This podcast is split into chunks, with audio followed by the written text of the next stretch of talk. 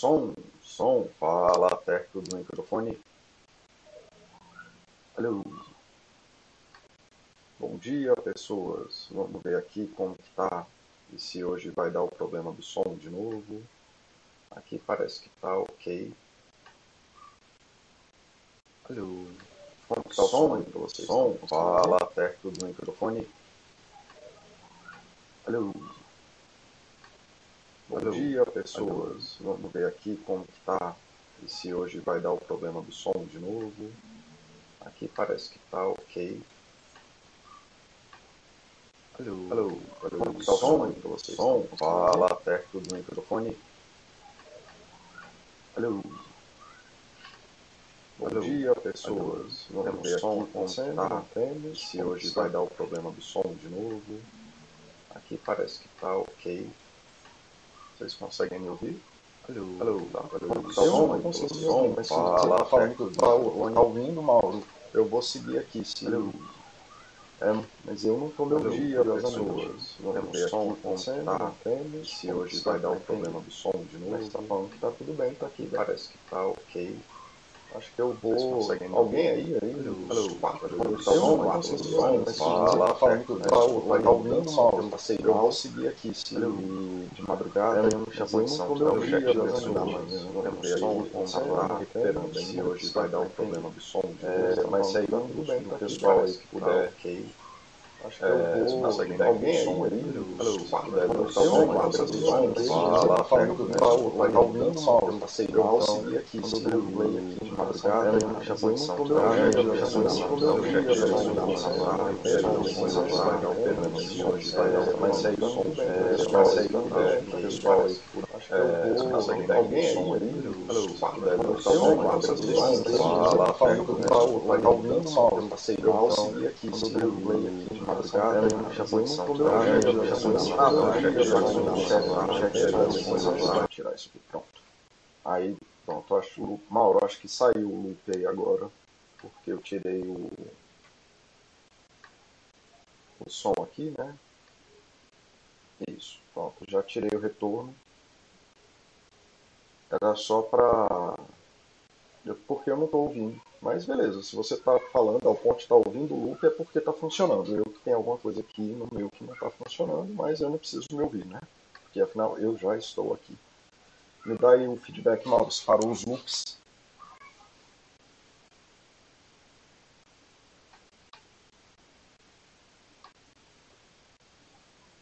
Ok.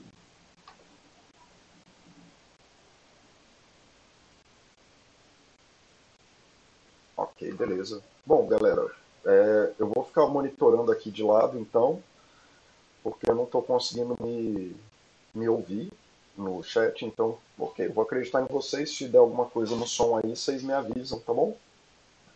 E enquanto isso eu vou seguindo aqui com a apresentação.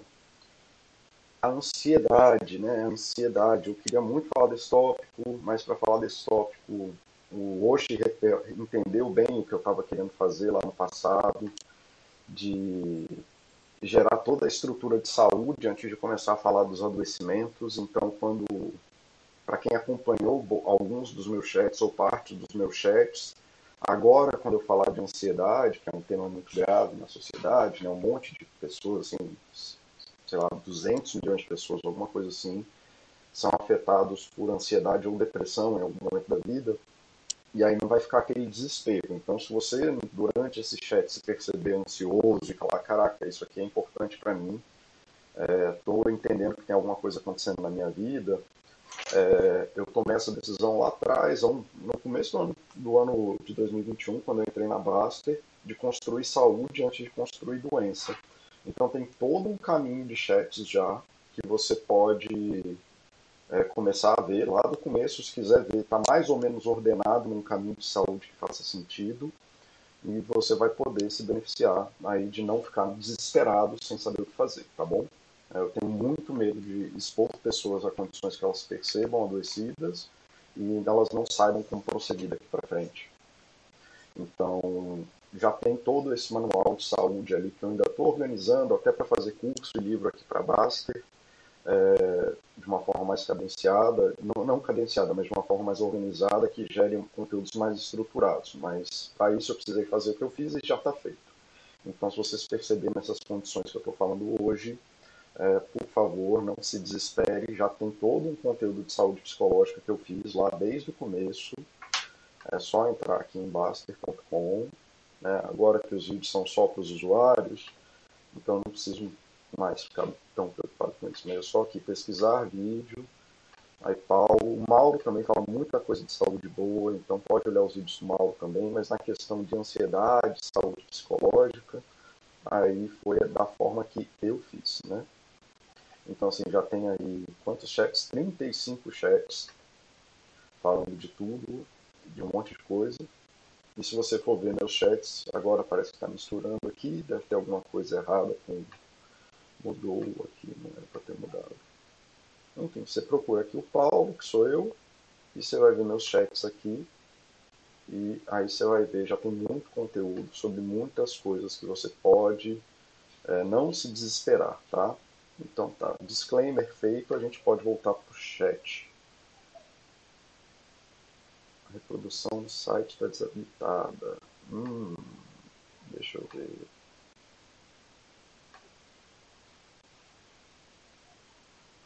Chat ao vivo.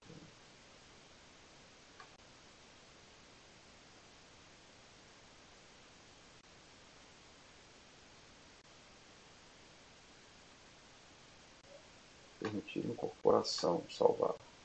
Pronto, agora já acho que melhorou. Vê aí, Dogoncio.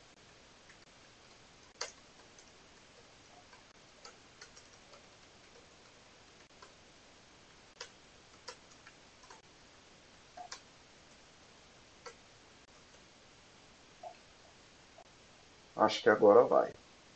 Engraçado, né? Porque eu estou vendo aqui, né? Vocês estão vendo que eu estou vendo o meu chat aqui incorporado, né? Mas vai entender.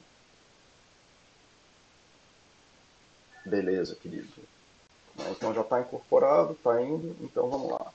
Então, cara, a ansiedade é esse tema complicado, afeta de 200 a 500 milhões de pessoas no mundo, os transtornos de ansiedade, pelo menos. A ansiedade é uma coisa que é natural da vida, então é muito difícil.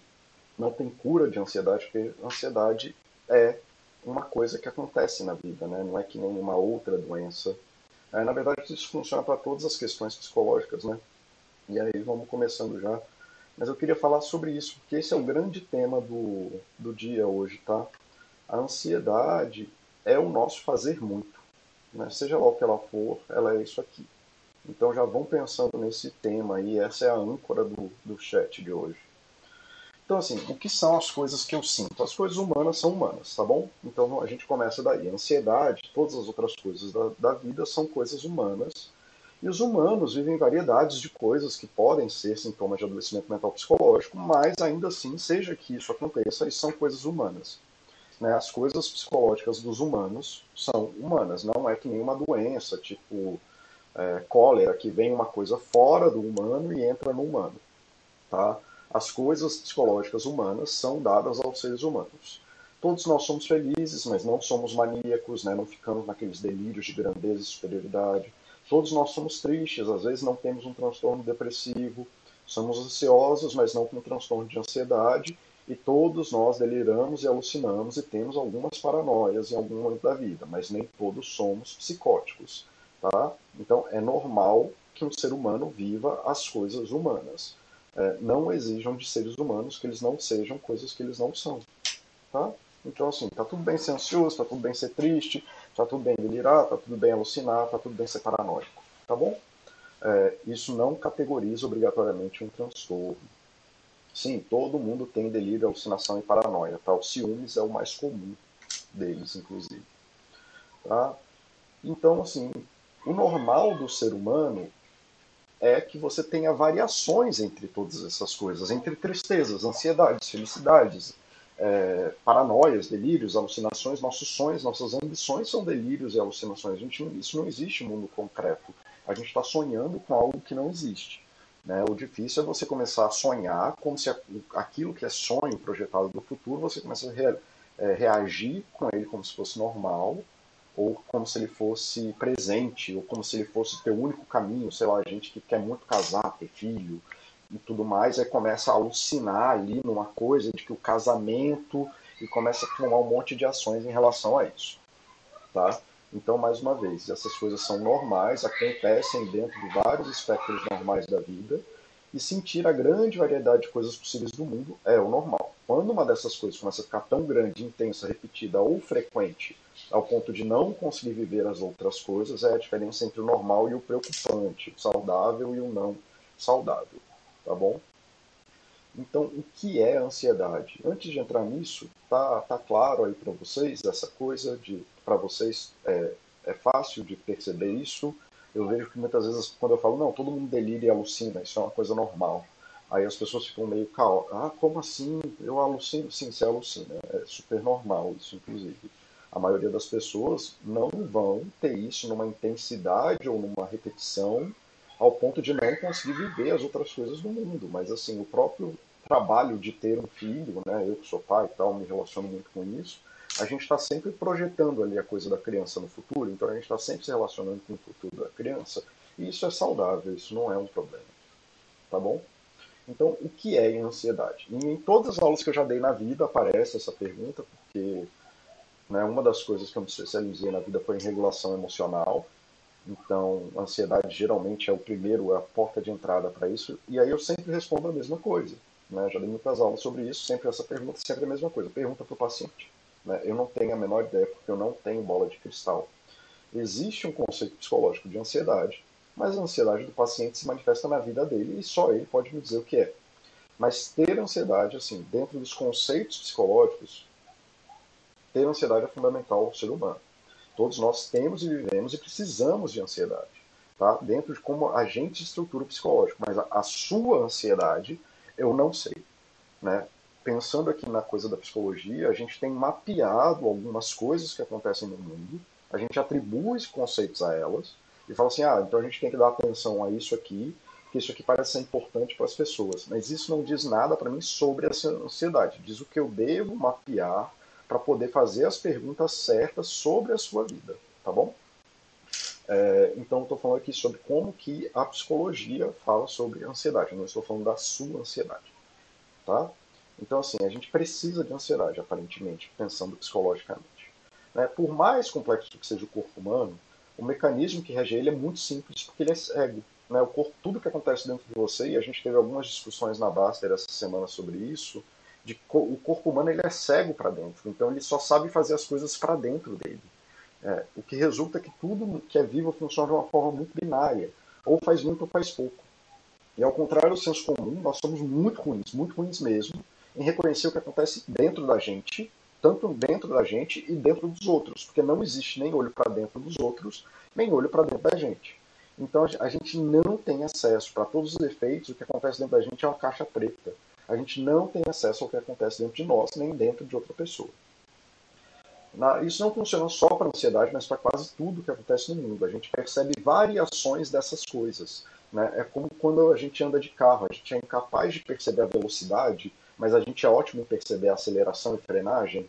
Né? Nós somos cegos para os nossos estados, mas somos ótimos em perceber variações dele.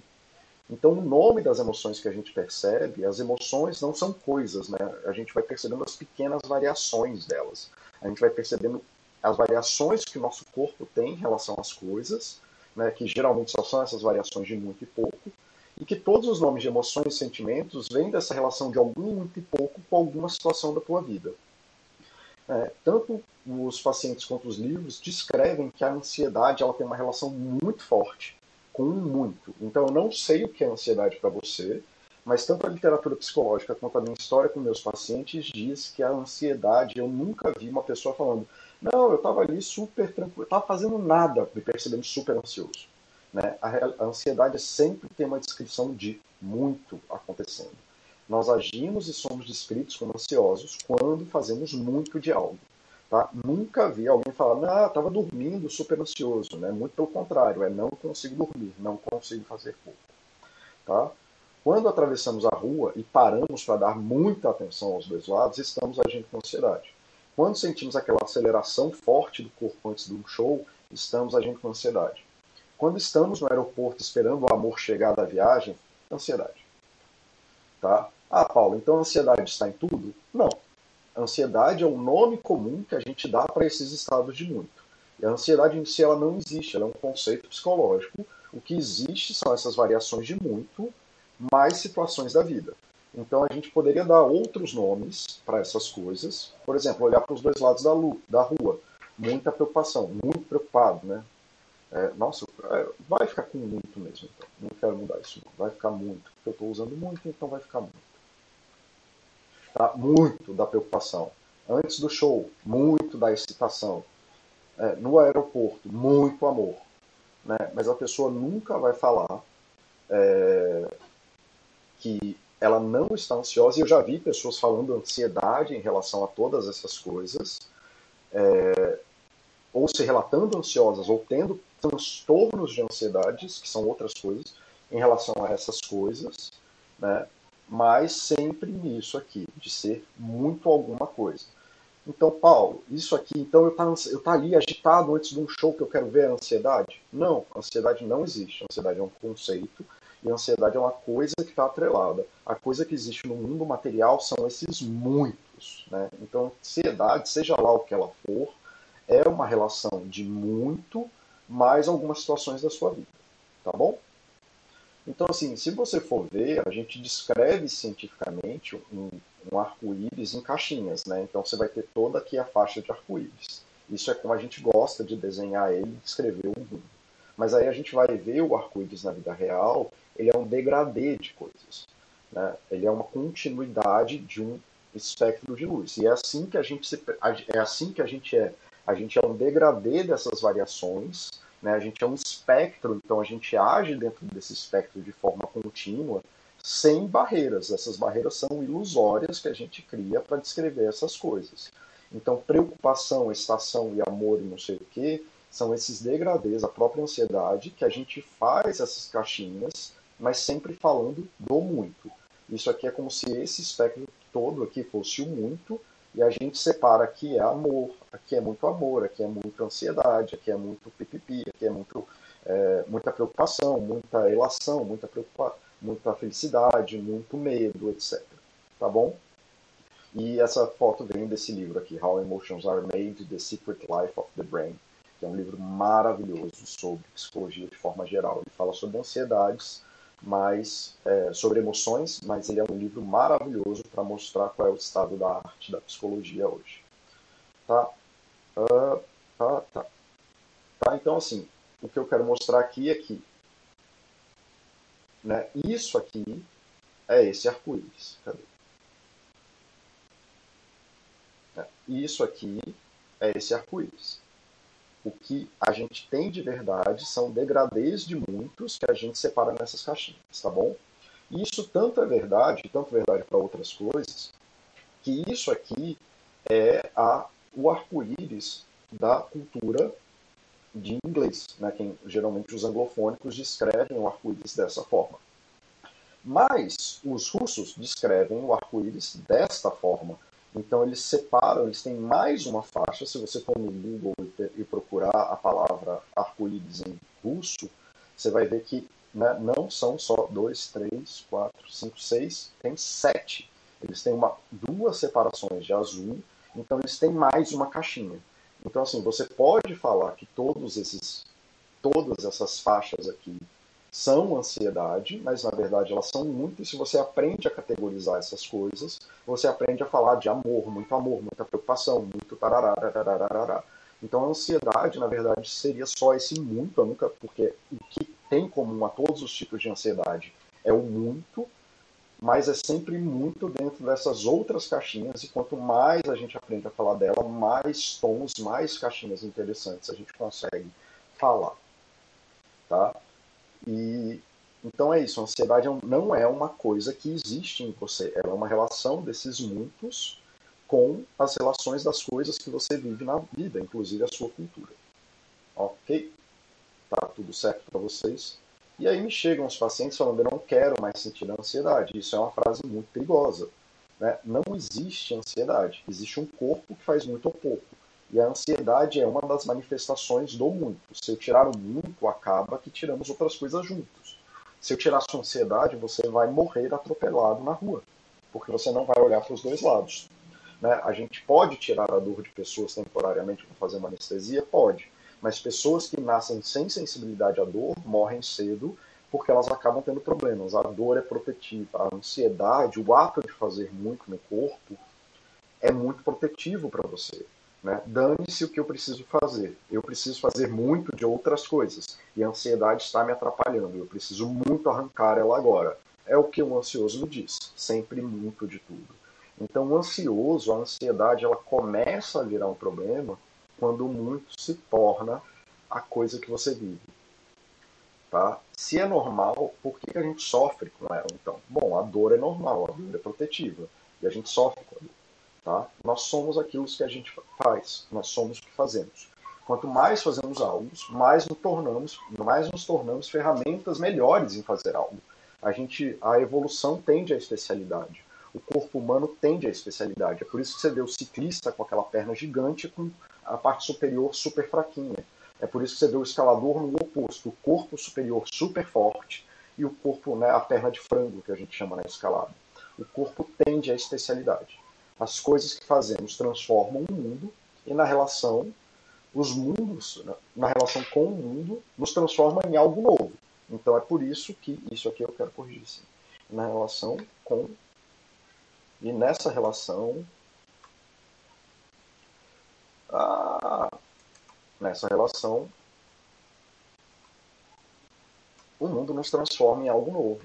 Né? Então, assim, você transforma o mundo pedalando, então você está transformando sua energia em energia cinética, fazendo pedalada, ganhando ouro, inspirando pessoas, né, fazendo N coisas que nem o Baster, com todo o apoio que ele dá para o esporte, né, fazendo as coisas que ele faz em relação ao esporte, o tanto de gente que ele já botou para fazer esporte. Então ele transforma o mundo, mas ao mesmo tempo pedalando, nisso ele transforma o corpo dele em algo que ele não é. E quanto mais a gente faz de algo, mais nos tornamos especialistas em fazer algo. Né? Então, ao você tocar violão, você se torna uma ferramenta em fazer música no violão. O violão, depois de dois anos, é o mesmo que ele era quando você começou. Ele vai ter ali um arranhão tal, mas não vai mudar nada. Quem mudou foi você. Você se tornou uma ferramenta melhor em tocar violão. Os dois são ferramentas da música, o violão e você. Aquilo que você se torna, aquilo que você faz e o violão fazem a música. eles não existem sem os dois. O cara que toca violão vira uma ferramenta tão boa, mas tão boa, que até na ausência do violão ele vive música. Né? Ele pensa, sonha, analisa, reflete e fala sobre música na ausência dela. Aqui também eu preciso organizar um negócio. Né? Aqui está repetido. Tá bom? Então, assim, entendam, aqui começam esses outros espectros que eu estou falando, inclusive do delírio, da alucinação. Ele para olhando para o nada e vê notas flutuando né, pessoas que são compositores muito bons, eles ouvem instrumentos junto que não existem, que nunca fizeram de uma música. Né? Um cara que pensa numa música nova, ele está alucinando. Ele está pensando em algo que não existe. Tá bom? Então, assim, ele vira uma ferramenta tão boa, tão boa, tão boa, que ele passa a viver aquilo, ele se torna uma ferramenta da música, e é isso que a gente faz. Isso não é muito diferente de qualquer outra coisa, como o amor, a saudade do amor e qualquer outra coisa. Tá bom? É, Paulo, você está falando de ansiedade. O que, que o violão tem com isso? Se você só sabe viver muito, tudo é muito o tempo todo, você vira uma ferramenta do muito. E tudo que é esperado sobre, por exemplo, um violonista que se dedica anos para isso, que vai ter essas habilidades que é quase incompreensível para quem não pratica violão, você vai ter a mesma coisa de viajar, delirar, alucinar e tarará no muito. Se você virou uma ferramenta do muito, tudo precisa de muito. Para agora, nesse momento, ser feito com muita eficiência, com muita produtividade, com muito, muito. Tá bom? Os muito, muitos fora do lugar. Se tornando uma ferramenta daquilo que você faz, se tornando uma ferramenta do muito, você passa a agir no mundo com muito, só com intensidade. Né? Você aprende menos das outras coisas e torna e passa a se tornar uma ferramenta que age com muito, muito, muito, muito sempre e passa a ser incapaz de fazer outras coisas, porque você está se tornando uma ferramenta mais eficiente disso. Se você se dedica só para isso, é isso que você vai aprender. E é isso que você vai se tornar uma ferramenta para. Isso serve para tocar violão, isso serve para amor. Se você vive uma vida dedicada para o amor, vai ser amor. Se você vive uma dedicação para ansiedade ou para fazer muito, e aqui daqui para frente eu vou intercambiar, você vai ser uma grande ferramenta de muito e vai ter só muito na sua vida. Como que está aqui? Bom, aí eu estou num daqueles dias que eu não sei se o povo está super entediado, se o povo está entendendo, ou se eu estou falando sozinho. Seguimos. Né? O muito ainda tem uma característica muito peculiar, que é pior ainda, que te leva para o sofrimento da, da, da, da ansiedade. Fazer muito funciona. Isso é o maior problema do fazer muito. O muito é uma ferramenta sem corte, ele é uma ferramenta cega, ele é uma ferramenta obtusa, ele é um porrete. Ele funciona para várias coisas e resolve muitos problemas do mundo, mas geralmente com muito esforço, de forma desnecessária, causando problemas. Mas funciona. Você pode fechar uma porta batendo ou muito devagar. Você pode fazer uma, uma, fechar uma porta com calma ou arrebentando ela. Não faz a menor diferença. Ela vai fechar igual. Mas se você só fecha ela com muito, muita, muita força, você está aprendendo a fazer muito. Quando você corre no trânsito, você quase nunca ganha um tempo significativo, mas funciona. Então você vai fazer mais disso. O louco da produtividade acha que produz mais fazendo muito controle, quando é irrelevante. O que controla a nossa produtividade é você fazer um manejo básico de tempo, assim como é para o esporte. O Mauro mesmo é exemplo disso. Se a pessoa faz esporte demais, inclusive se ele não se dedica para o resto da vida dele, ele vai ter efeitos é, piores no esporte. Então, você controlar a produtividade, fazer muito controle, é irrelevante e deletério. O perfeccionista acha que a nota 10 veio do perfeito, mas na verdade ele fez muito mais esforço, assim como o cara que bate a porta. Ele fez muito mais. A grande parte do esforço foi inútil e desnecessário. Tá? E como tudo na vida tende à especialidade, o fazer muito tende ao infinito porque ele funciona. Então, como ele funciona, mas ele funciona de forma cega, ele passa o muito passa a tomar tempo da tua vida passa a tomar todo o resto da tua vida, gerando um ciclo infinito. Né? E isso acaba se espalhando para os outros contextos de vida. O capoeirista tinha pedido para explicar esse argumento, eu não sei se ele está aí, mas esse é o argumento, tá? De que o, a, o fazer muito é como uma febre. Ele não para porque ele funciona. E uma vez que ele funciona, você se torna mais especialista e aprende a fazer mais. Aí ele funciona desnecessariamente, você passa a fazer isso e ele funciona mais em mais coisas. E aí você continua fazendo muito, continua fazendo mais, continua fazendo muito, continua fazendo mais. Então isso gera esse loop de retroalimentação positiva que o muito, se não tiver uma força externa, ele nunca para. E ele passa a tomar os, todos os espectros da vida, que é como a pessoa chega no transtorno de ansiedade, inclusive. Tá? E se você passa a viver muito o tempo inteiro, você fatalmente vai adoecer e vai parar no pronto-socorro achando que está tendo um ataque cardíaco. Né? A planilha de gastos, é só ver, esse exemplo acontece toda hora, aconteceu essa semana na Baster. E centavos é isso, é desespero por ter que fazer muito esforço desnecessário para algo simples. A pessoa começa a inventar coisa, começa a delirar com o centavo, fazer planejamento que não existe, pensar em mundos futuros. Aí começa o delírio e a alucinação. Né? De novo, é que é normal, mas pode chegar num campo complicado. Assim como o ciumento que começa a ver mulher achar que a mulher está num lugar que ela nem está e começa a se relacionar com isso e acusar ela e tá lá e tará lá. Isso tudo é delírio, tá? Então a gente tem aí vários casos e relatos na Baster mostrando como que essa coisa do muito bota as pessoas nesse lugar de adoecimento, num lugar que é menos saudável e que é menos muito preocupante para ela. Né? E aí respondendo finalmente, aí demorou dois anos, é, respondendo finalmente aí o, o a grande pergunta da Baster, por que a caixa de supermercado aperta tantos botões? Porque ela tem uma exigência de muito. Os clientes reclamam, quando ela, quando ela demora, elas reclamam, o gerente reclama, todo mundo exige dela muito o tempo todo. Então ela passa a agir com muito para tudo. Ela passa as coisas rápido, digita rápido. Se dá merda no cartão, o cliente começa a brigar com ela. Todo mundo está brigando com ela, exigindo muito dela o tempo todo. Quando o sistema que está lá do cartão é lento pede para ela apertar o botão, ela aperta com o mesmo muito que ela faz para todas as, as, outras coisas. Ela está aprisionada nesse muito, porque tem muito exigindo dela o tempo todo, Só que você não percebe isso porque o muito que você exige dela é benéfico para você, não é benéfico para ela, mas é benéfico para você. Ela acaba agindo com muito, porque ela vai fazer o quê? Ela vai ser um Buda na, naquela hora que ela não faz diferença e não está no controle dela. Ela vai falar: ah, agora é a hora que eu aperto um e que os clientes não vão brigar comigo, ou que não. Na pior das hipóteses, ela apertar muito mantém o cliente calmo, isso funciona para ela. Então ela age com muito porque o muito não tem distinção, porque o muito tem essa tendência da febre, de retroalimentação positiva, de crescer infinitamente. E ele acaba tomando demandas que não exigem muito, que seja apertar uma vez o botão. É que quer ver um outro exemplo? Você faz essa pergunta da ansiedade da caixa de supermercado, mas na verdade todo concurseiro no dia lá fica dando F5 o dia inteiro até sair a nota do concurso lá, tá? Então, porque é a coisa que exige muito, ela toma tempo desproporcional, ela toma espaços psicológicos que não existem, e especialmente no caso da caixa do supermercado, é completamente razoável que ela faça isso, exceto que ela seja um Buda. E provavelmente, se ela parasse de fazer aquilo, as pessoas iam brigar com ela. Então, ela tem que fazer aquilo. Tá bom? Então, tá aí. Os grandes mistérios da Baster.com estão é, respondidos.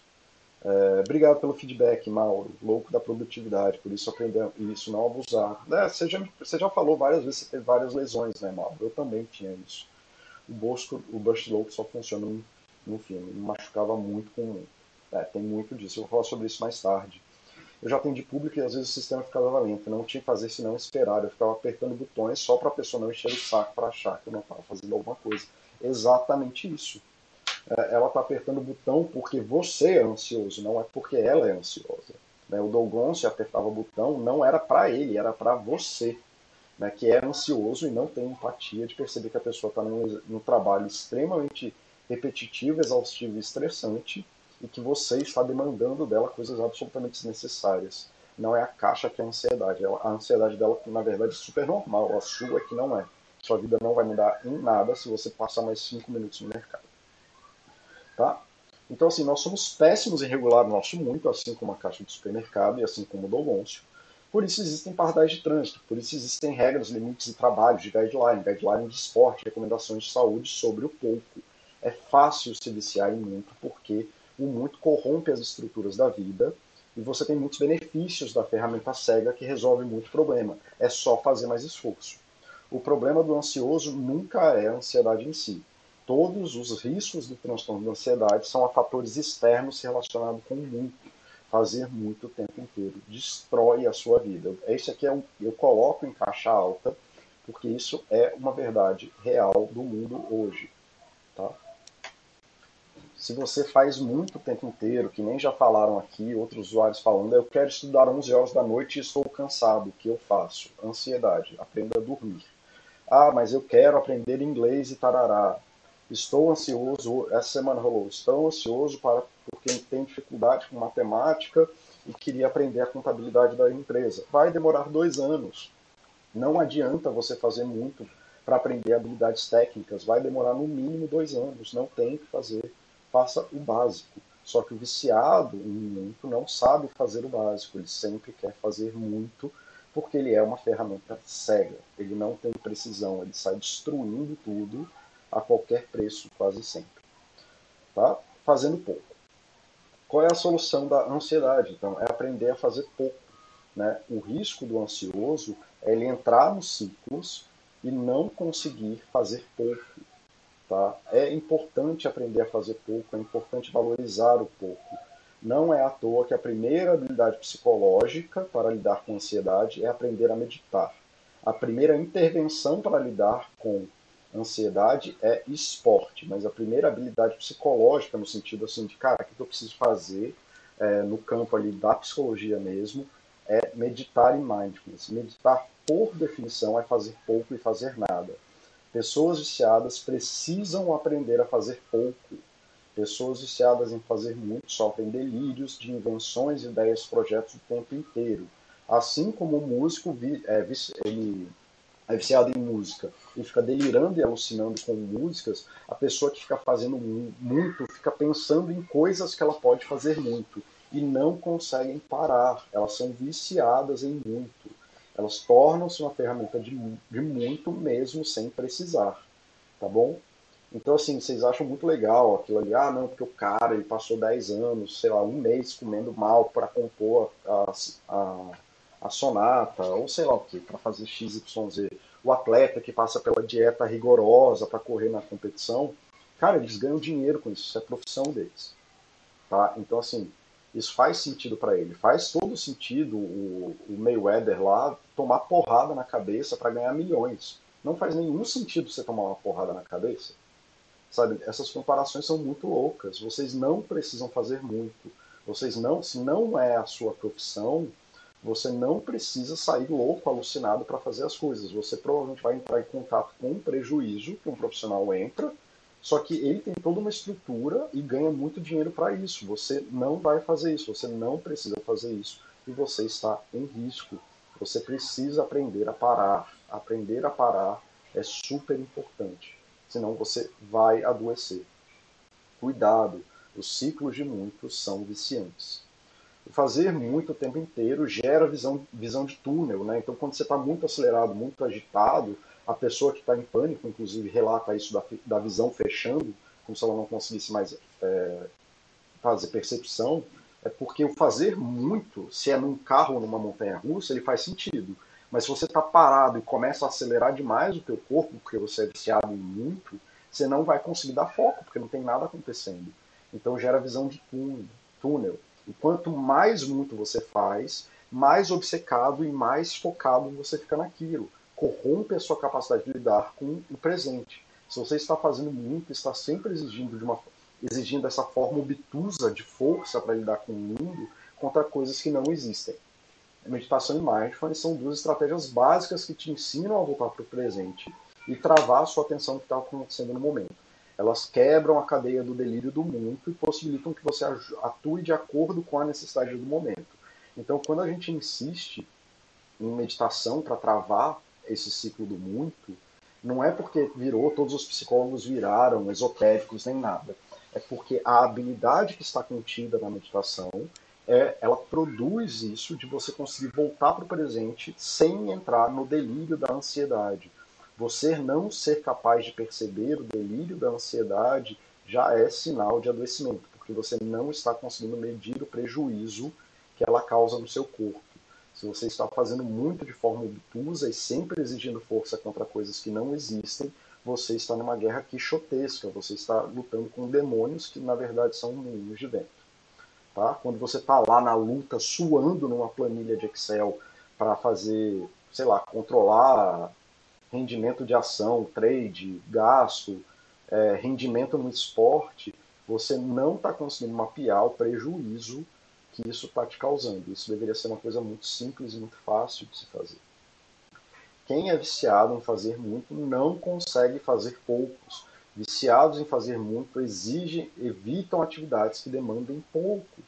Como estão acelerados o tempo inteiro, sentem desconforto com atividades lentas, não conseguem fazer quebra-cabeças, uma coisa de cada vez, sentar para ouvir uma música, sentar num bar e conversar, sentar numa conversa besta com amigos sem propósitos, porque não sabem fazer pouco. O que você acha que vai acontecer com esse viciado que não sabe fazer essas coisas quando ele for deitar na cama? Tá? Dormir é o maior pilar de saúde que existe na, na, no curto prazo. E o mais negligenciado. Ele é o mais próximo de respiração e hidratação. Você pode passar décadas sem comer direito ou sedentário. Tá? Você pode passar, assim, e os efeitos delas vão demorar muito para acontecer. Dois dias pra, sem dormir, sem dormir nada, a sua vida colapsa.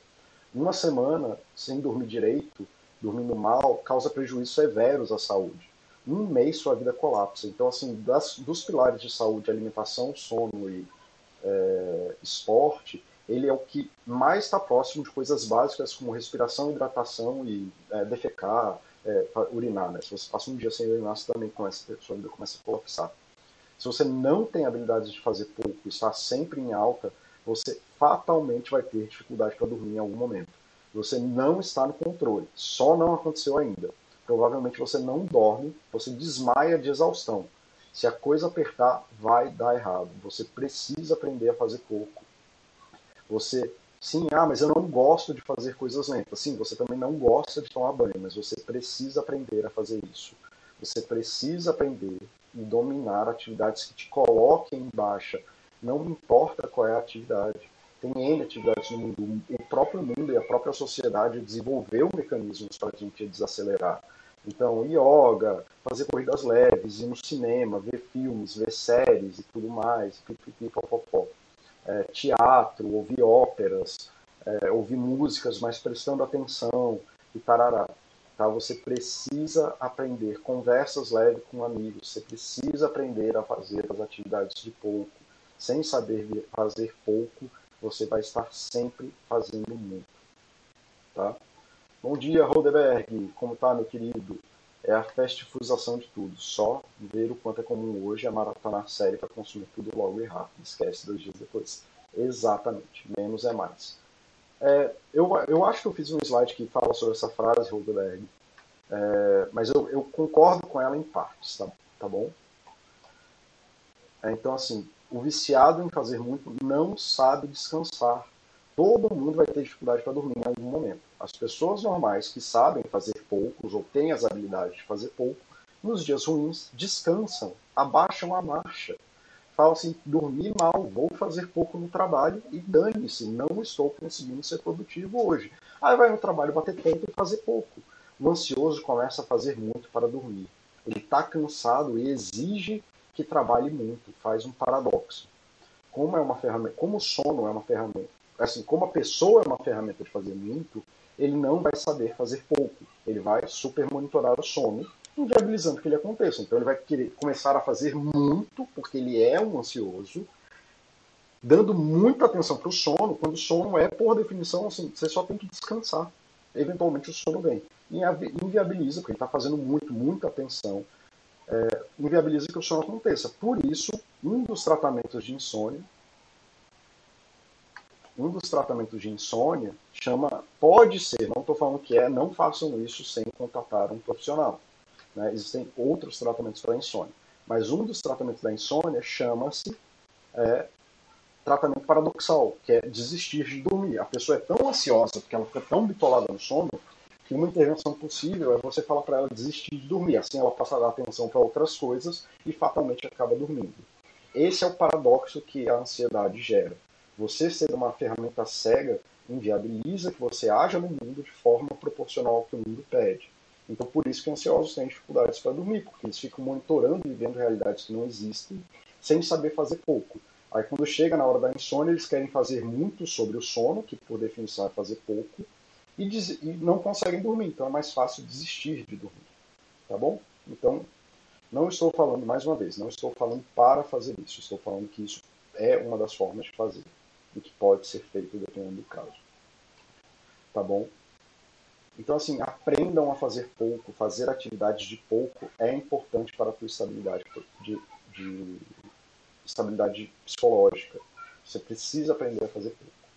Assim como o viciado em álcool tem um ego estruturado em beber muito, eu aguento, quem não aguenta é fraco, tem que virar homem, tem que virar a pinga para ser homem, etc. Os viciados em ansiedade, e que precisam fazer muito, têm um ego estruturado em volta disso. Eu viro noite estudando, eu produzo tanto, eu dou conta do possível, se não dá conta, vaza. O problema aí nesse. E aí a frase que o Roderek falou: o problema não é nem fazer ou não fazer muito. O problema é esconder nisso que não sabe fazer pouco. O mundo exige muito da gente e vai ter em situações em que a gente de fato precisa fazer muito. Tá? Só que o mundo exige muito da gente o tempo todo. Sempre vai ter coisas de muito para a gente falar, que nem o Dogoncio falou ali. Sempre vai ter uma série para a gente maratonar. O mundo tem N coisas que exigem muito da gente. E ele não vai parar de exigir. Se você atender só as necessidades de muito do mundo, você vai ter um treco. Estruturar o teu ego, né? então ficar aqui tirando, colocando que o seu valor todo é em fazer muito, isso vai gerar N problemas para você, vai te matar, assim como estruturar o ego em volta do álcool vai matar o alcoólatra. É muito triste ter que explicar para uma pessoa que acreditava que ela estava tendo um ataque cardíaco que o problema dela é trabalhar 60 horas por semana. E ela tem. É muito triste ver a pessoa com medo, aterrorizada em ser julgada pelos outros, como fraco, como incapaz e como um bobo. Isso aqui serve para você atribuir valor a você mesmo. O cara que fala, eu viro noite estudando, eu sou fodão, eu produzo tudo, tanto, eu dou conta do impossível, eu, eu sou o pegador, né? O cara que, ah não, porque eu preciso pegar 100 mulheres numa noite. Sim, nunca vai ter um relacionamento decente. Se esse é o valor que você tem, no dia que você parar com isso, nunca vai dar certo. Quem não dá conta tem que vazar. É triste, porque essa pessoa, quando tá, entra num transtorno de ansiedade, e eu vou conversar com ela sobre ela ter que parar e reavaliar as atividades que ela faz, ela entra em pânico. Assim como o alcoólatra esconde as dificuldades no álcool, quem fala aquelas frases escondem o medo do ansioso. O medo de ser rejeitado pela família, pelos amigos, pelos filhos, pelos pares de trabalho. A mãe que passa todo dia preocupada com o filho, 99% das vezes, está tentando evitar ser uma mãe ruim. A ferramenta cega acaba com ela e quase sempre acaba com a relação com os filhos. Ela fica tão estressada e tão maluca que ela acaba agindo de formas que são ainda mais prejudiciais. Tá bom? A ferramenta cega do mundo impede que você se conecte com o momento, gera aquela visão de túnel, impede que você se conecte com pessoas nos seus momentos de dificuldade, de fraqueza, de vulnerabilidade. Eu nunca vi um viciado em muito, eu nunca vi uma pessoa que está ansiosa permitir sentir dor. Todos eles sempre querem fazer muito, qualquer que coisa, para poder sair da dor. Eles fazem muito, inclusive, sobre a dor que não precisa fazer nada. É o paradoxo da Jelen Beach o esforço que ela faz para ser bonita faz ela se sentir feia. É só ler o livro dela. A biografia dela é maravilhosa, tá? Parece que é besteira, mas não é não. Tem muita coisa interessante. Se você estiver aberto ao tópico, que parece ser vazio, porque a Gisele 20, que é moda, é, mas na real o livro dela é muito bom. Tá? Então a Gisele Bündchen, que é o benchmark de. Benchmark não, ela é o supra-sumo de mulher bonita no mundo para vários padrões, ela se sente feia. Porque o esforço, o muito, quebra as relações que ela pode ter no mundo e ela acaba fazendo, se sentindo feia, fazendo ela se sentir feia. Fazer você, você fazendo muito, muito, muito, o tempo inteiro, te põe no ciclo do vício. O mesmo ciclo do viciado que acha que vai sair da droga usando droga. Não dá para sair da droga usando droga. Tá? Assim, dá, mas assim, não é usar droga que vai te tirar da droga. Você tem que fazer o que eu estou falando aqui, aprender outras habilidades, se dedicar a outras coisas, aprender aquilo que é importante. Tá? Se você acha que o muito vai fazer, pra, vai fazer resolver a tua ansiedade, não vai, vai acabar com você. Fazer muito nas suas relações, fazer muito para fugir das suas fraquezas, impede que você se sinta amado por quem te ama. Aprender a amar com pouco, se conectar com pouco, quando você está frágil, quando você está triste, quando você está indeciso, com os seus erros, é o que dá estabilidade no amor. Se você vira a ferramenta cega do muito, você fatalmente vai ter problemas de relacionamento. Porque você não se sente amado e, eventualmente, quando você tiver um problema na relação, ao invés de se conectar com as coisas básicas da relação, você vai fazer força e estourar a relação. Tá? É, então, assim, aí lógico, na relação tem N momentos que exigem muito, adoecimento, casamento, na hora de filho, cuidar do filho, pipipipopopó. Mas se você faz muito tempo inteiro de forma cega, vai te destruir, não sobra nada de você, tá bom? Eu não sei quantas vezes é, eu já disse isso. Isso que você disse é super importante, mas você já disse isso para a pessoa que você ama, né, para a pessoa que você está falando, para a pessoa que de fato está dividindo, a pessoa que é ansiosa, ela sabe fazer muito no mundo, ela age no mundo, mas aí chega no campo emocional, no campo da, de falar sobre as coisas, ela não consegue. Aí ela fala para mim coisas que ela deveria falar para o marido, para o filho, para o parará. Né? Eles aprenda a falar das coisas difíceis. Comunicação não violenta é a estratégia mais simples que eu conheço para você começar a aprender a falar. Provavelmente você não sabe falar das coisas difíceis, porque isso é uma coisa relativamente nova na sociedade tem 20 ou 30 anos, se você tem mais de 30 anos, é bem provável que não que você não tenha aprendido a falar das coisas difíceis. Assim como os vovozinhos não têm dificuldades com os, os vovozinhos têm dificuldades com eletrônicos, você provavelmente tem dificuldade com relações afetivas e com falas afetivas. Isso não fazia parte da sociedade que a gente cresceu. Tá? Leia o livro de comunicação não violenta. Existem outras, mas esse é o mais simples, tá? Aprendam a falar sobre o que é difícil, das suas necessidades, daquilo que você precisa. Aprenda a falar para quem escuta. É mágico para desaparecer com as emoções, com os sentimentos. Bebês param de chorar quando aprendem a falar sobre o que querem e o que precisam. Se você não aprender a falar dos seus sentimentos, só vai te restar as emoções. Você vai agir emocionalmente, assim como um bebê. Você vai agir da forma que um bebê age, gritando, chorando, esperneando, porque ele não tem outra forma de agir no mundo. Negar as suas vulnerabilidades, querendo só fazer força no mundo, vai te deixar mais fraco. Para lidar com a ansiedade, você precisa aprender a falar sobre aquilo que é difícil para você. Você precisa aprender a falar com outro ser humano, né, que geralmente é o psicólogo, mas pode ser qualquer um, é, das suas necessidades daquilo que você precisa. Muitas vezes no consultório eu só sou a pessoa que faz o treino para que as pessoas aprendam a falar das coisas difíceis. Mas para chegar no ponto de você já disse isso para a pessoa que realmente importa na sua vida, eu sei que eu sou importante para os meus pacientes, mas eles não me amam. É importante você aprender a falar do que é difícil, das suas necessidades e daquilo que você precisa para quem te ama. Você se sentir sozinho é a própria ansiedade. Querer resolver o mundo sozinho é a ferramenta cega do mundo. Tá bom? O arrependimento. E na minha experiência, para todo mundo que vive no ciclo do muito, achando que estão se tornando os melhores, porque todo mundo fala, do ansioso fala, eu não preciso de ninguém, eu dou conta de tudo, eu dou conta do impossível. Quem não, ah, se eu for precisar de outra pessoa, é melhor não precisar de nada e tudo mais. Homens e mulheres, indiscriminadamente, tá? Não, mas se eu, se eu falar que eu preciso de um abraço, eu, eu sou fraco e tarará, e vocês acham que vocês estão sendo, se tornando melhores para o pior, mas na minha experiência, como estão sempre em alta, sempre fazendo muito e nunca tão bem, quando vem o pior, vocês não sabem lidar. As situações de pior exigem calma, planejamento, resiliência, apoio social, aceitar o empoderável. Eu nunca vi no consultório um viciado em muito que dá conta. Então você que está falando isso, saiba que você está construindo o próprio buraco que você vai cair quando o pior acontecer. Esse delírio do muito, de dar conta do mundo sozinho, de todas as coisas do mundo sozinho, não, você não vai dar conta. Você não está desenvolvendo as estratégias que de fato te ajudam. Você só sabe fazer muito. E no momento difícil, não é muito que vai te salvar. É você saber construir paz. Você está aumentando o seu risco. Ele só não aconteceu ainda. Tá? Não adianta querer fazer muito para resolver o problema de fazer muito. Todo mundo que tomou um pé na bunda sabe que pensar no ex não vai mudar nada, sair beijando 200 pessoas não resolve dor de cotovelo e que se enfiar do trabalho, uma hora a conta vai chegar e você ainda vai se sentir pior. Você resolve o ex, a ex, voltando para a vida de solteiro. Volta devagar, aprende a fazer as coisas sozinho, indo no cinema, saindo com os amigos, voltando para os interesses de solteiro. Não é fazendo muito.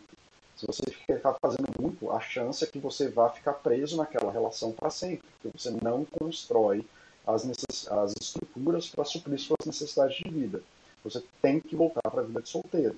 Aprender a fazer as coisas sozinho, aos poucos. Depois de um tempo vai ficando mais fácil. Fazer isso aqui são as estratégias. É igual viciado em álcool. Não, vou resolver isso aqui enchendo o cu de cano. Não vai adiantar. Isso aqui não resolve no longo prazo. Você precisa construir a vida de solteiro. Fazer muito não resolve nada. Ansiedade se resolve com calma, respiração, meditação, bons amigos. Quase nenhum problema da tua vida hoje exige muito ou é definitivo. Provavelmente você só é ansioso ou está agindo com ansiedade. Tá? Esse é o último slide que eu, que eu tinha para hoje. E eu só queria trazer algumas é, reflexões aqui sobre essa coisa do muito mesmo. É, você provavelmente é ansioso porque ansiedade faz parte da vida. O que eu quero que vocês percebam com essa palestra, com esse chat, já que eu sou palestrinha da, da psicologia, né, do é que vocês possam perceber esses estados de, de, vulnerabilidade, de, de vulnerabilidade. Aqui fiquei confuso com a frase do Rodeberg. Esses estados de muito e que vocês consigam tomar atitudes sobre isso, mas que sejam é, de fato é, pertinentes ao tempo que você está fazendo, existem N situações na vida que exigem muito. Né? Porque a gente está indo numa competição, porque é uma coisa do trabalho, porque é um momento difícil do relacionamento, porque seu filho adoeceu, porque é a hora de escrever o TCC e você tem que dar aquele gás de dois meses. Sim, existem N situações em que você deve fazer muito. Existem muitas situações em que você precisa fazer muito mas o muito não pode regir a sua vida. E aí, nos exemplos que a gente vê na Baster, do planilhinha, da cara do. do. do, do YouTube, que vem aqui, o cara que faz mega análises das ações e pipipipopopó. Desculpa, só tomando o café que ficou gelado aqui. É, o cara que faz essas coisas e fica agindo com muito. A pessoa que vem aqui e fala, eu fiz análise tal, provavelmente ele está sendo ferramenta cega da ansiedade. Ele está usando o instrumento que ele precisa para lidar com isso, mas o problema não é agir com muito, é que ele não sabe fazer as outras coisas. Vocês precisam dedicar a sua vida para outras coisas. Eu falei muito sobre isso em outros chats já. É... Deixa eu ver, tá, abrindo aqui. Né, do tanto de coisas que você pode fazer, você não precisa fazer todas, então o ansioso geralmente vai querer fazer todas ao mesmo tempo. Eu não estou exigindo que você faça todas ao mesmo tempo. Se você fizer uma de cada vez, você vai ficar de boa. É, pequenas melhoras e melhoras incrementais já melhoram muito a tua vida. Então, assim, para quem tem ansiedade é, ou está se percebendo ansioso com esse chat, tem vários chats aqui, vários, vários chats aqui sobre isso. Tá? Então, sobre as estratégias básicas é uma boa, a busca do propósito é uma boa, é... o caminho da autorrealização é muito legal, você fazer o chat de autoconhecimento também é muito bom. Esse aqui eu falo mais sobre de forma estruturada quais são as estratégias legais, menos sobre ansiedade e mais sobre as estratégias, então esses chats estão se complementando. É, esse chat de vícios elabora a mesma lógica que eu estou trazendo agora, ela é muito boa.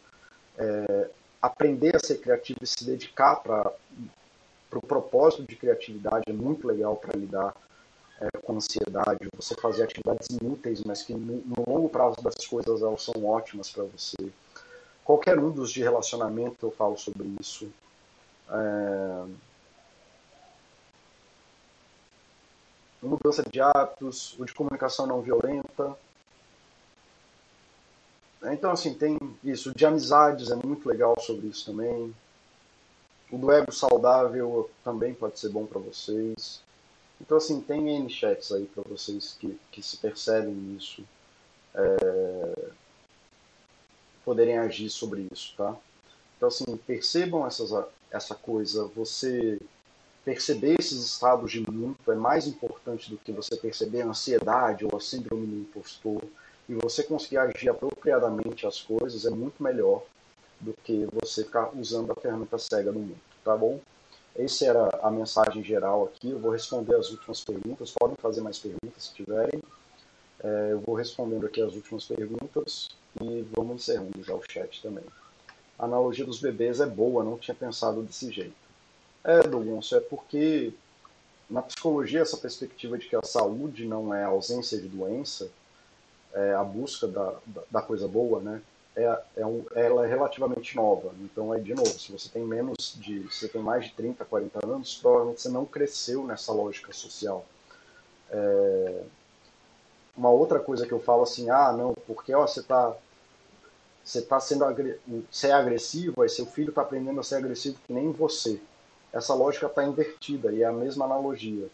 É lugar da criança ser agressiva, não é lugar do adulto ser agressiva. Então não é a criança que está imitando o adulto, a criança é agressiva porque ela não tem as habilidades de se relacionar com o social.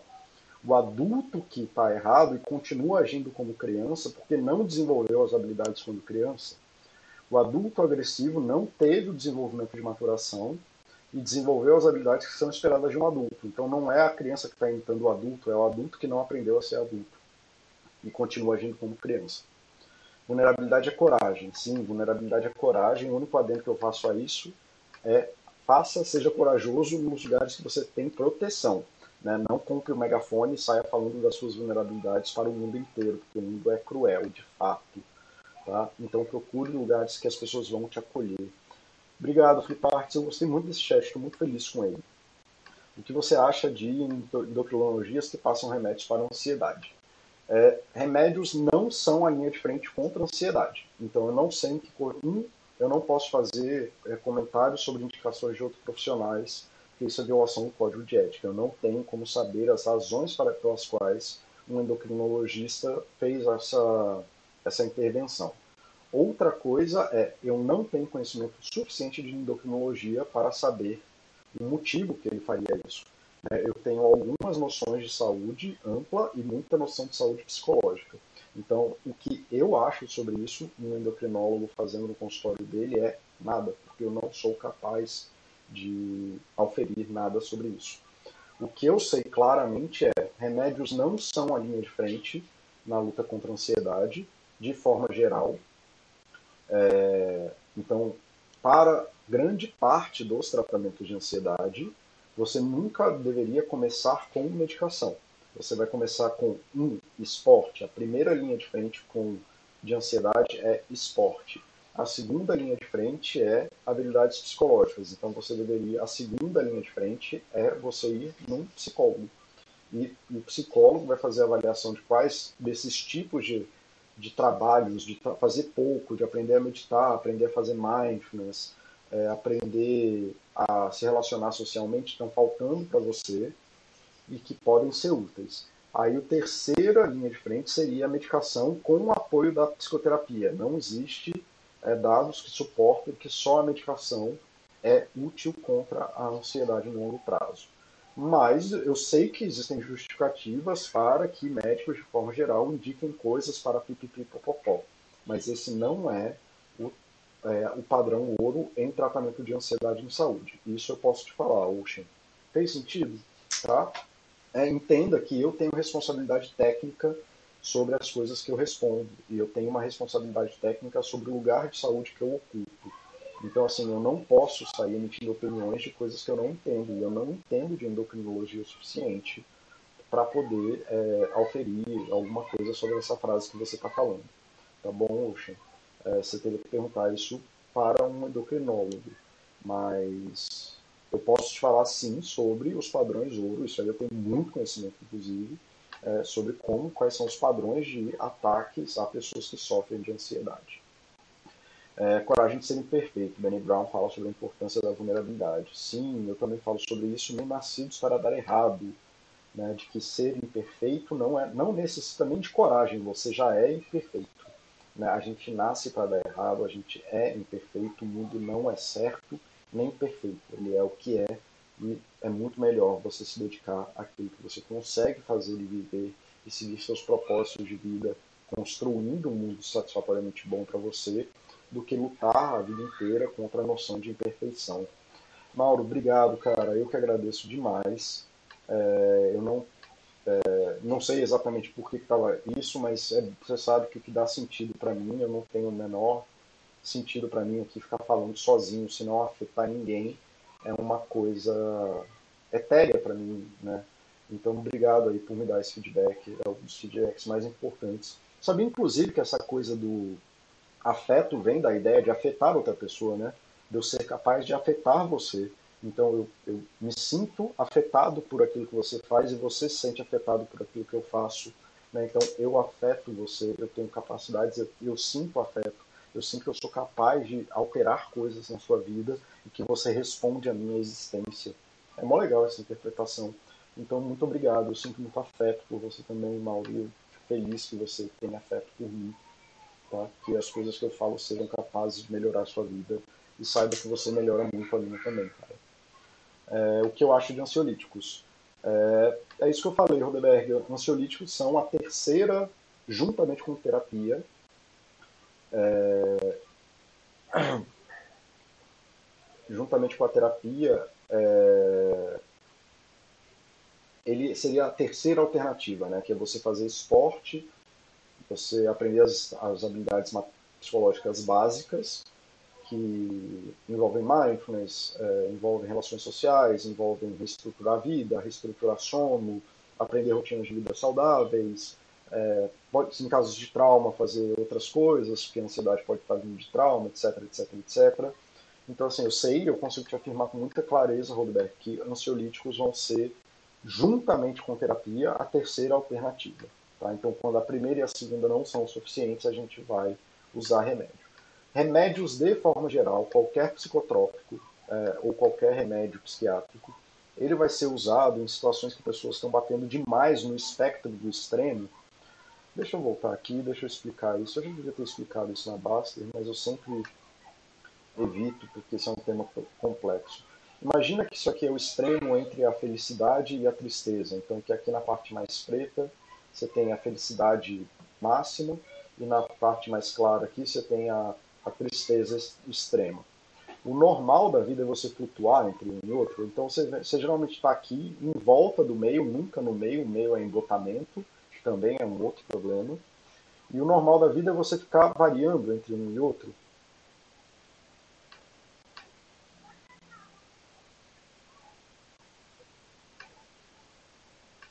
Esse aqui é o normal da vida, tá bom? Então você fica aqui, você está aqui, aí você vem para cá, aí tem a formatura do seu filho, você fica felizão, aí você toma um pé na bunda, fica tristão e tal, mas o normal da vida é você ficar variando aqui nesses degradês aqui, entre os cinhos e o preto aqui. E você fica nesse rolê. O que, que é problemático na vida? Você ficar travado no meio, que é embotamento, você ficar pulando de um para o outro, sem perceber o degradê, então você só vive relações extremamente grandes, ou você ficar preso é, numa das paredes. Você só conseguir ficar numa das paredes ou viver muito próximo das paredes. O que, que um remédio faz? Ele geralmente ele serve de coleira para te manter em volta desse lugar aqui, onde você viva esse espaço de uma forma melhor. Porque você ficar batendo nas paredes ou preso nas paredes causa essa corrupção que eu falei do caso da ansiedade. Se você está sempre aqui, sempre na parte da ansiedade, isso destrói a tua capacidade de viver nos outros campos da vida, que é o saudável. Então você toma um remédio e aí, de formas nas alterações que ele promove no corpo, ele facilita que você fique em volta do meio, sem arrebentar dentro dos extremos ou ficar pulando de um para o outro ou ficar preso num deles, tá bom?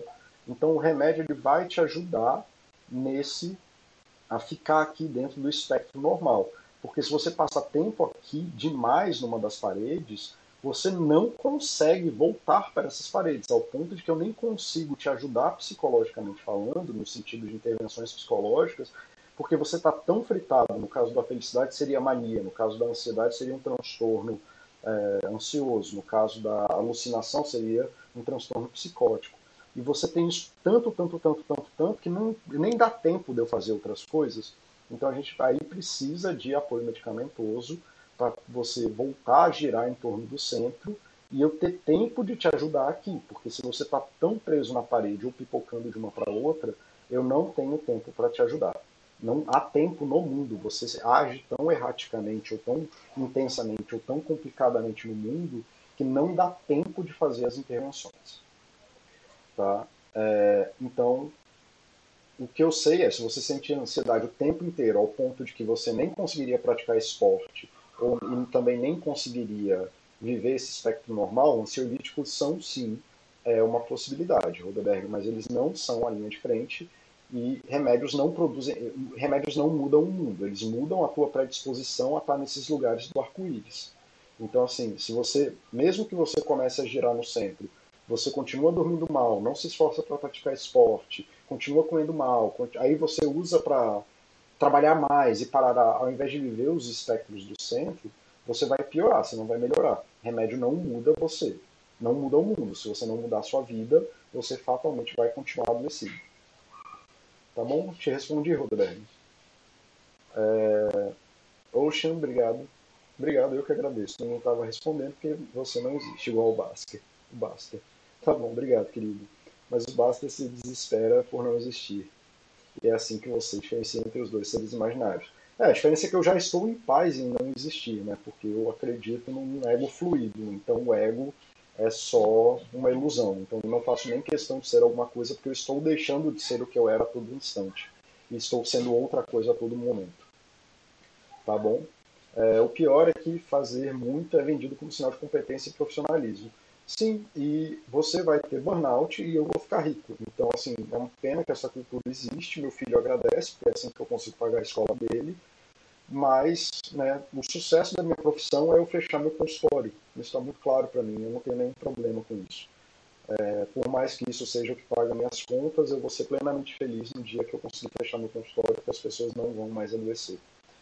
Existem bem situações na vida, que você de fato vai ter que fazer muito, mas a cultura de que isso é obrigação, a cultura de que você tem que ficar fazendo tabelinha da tua, dos teus gastos, a que você tem que ser bonita, que você tem que fazer, isso vai matar as pessoas. É uma pena que o mundo seja assim. Eu estou tentando fazer o que eu faço, o que eu posso fazer para minha falência profissional, né? que é que isso não aconteça mais no mundo. E eu espero muito que vocês entendam, ou pelo menos que eu consiga, não é que vocês entendam, é que eu consiga passar de uma forma que vocês entendam a mensagem sobre o quanto que isso é danoso. Esse é um dos chats nesse sentido. Bom, galera, obrigado. Já deu aí, já passou 10 minutos do que a gente geralmente programa aqui.